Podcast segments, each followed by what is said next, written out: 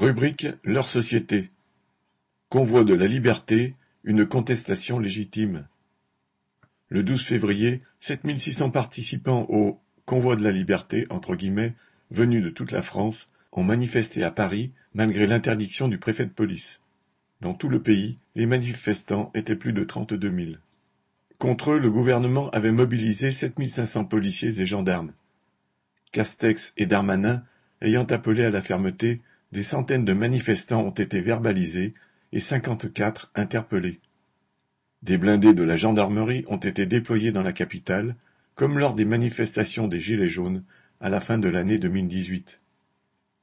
Telle a été la réponse du gouvernement à la colère exprimée par ces manifestants, colère contre le pass vaccinal, mais aussi contre la flambée des prix, les bas salaires et la précarité. Ce véhicule est hybride, je roule avec 45% de diesel et 55% de taxes, proclamait par exemple une pancarte pour dénoncer l'augmentation des prix du carburant. Cette colère est bien évidemment légitime. Comme lors des manifestations de cet été, beaucoup d'opposants au pass sanitaire et à l'obligation vaccinale mettaient aussi en avant la défense des libertés individuelles, entre guillemets. La question n'est pas vraiment là. Si la liberté des travailleurs est entravée, c'est d'abord et avant tout par l'exploitation, les salaires et les retraites dérisoires.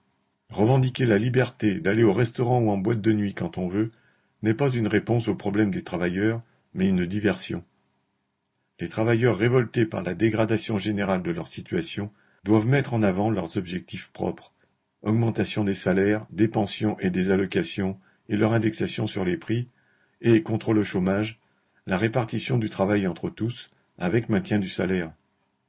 En se battant sur leur terrain de classe, les travailleurs peuvent peser sur le patronat et ses valets du gouvernement.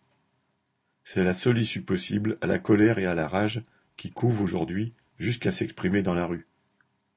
Aline Rettes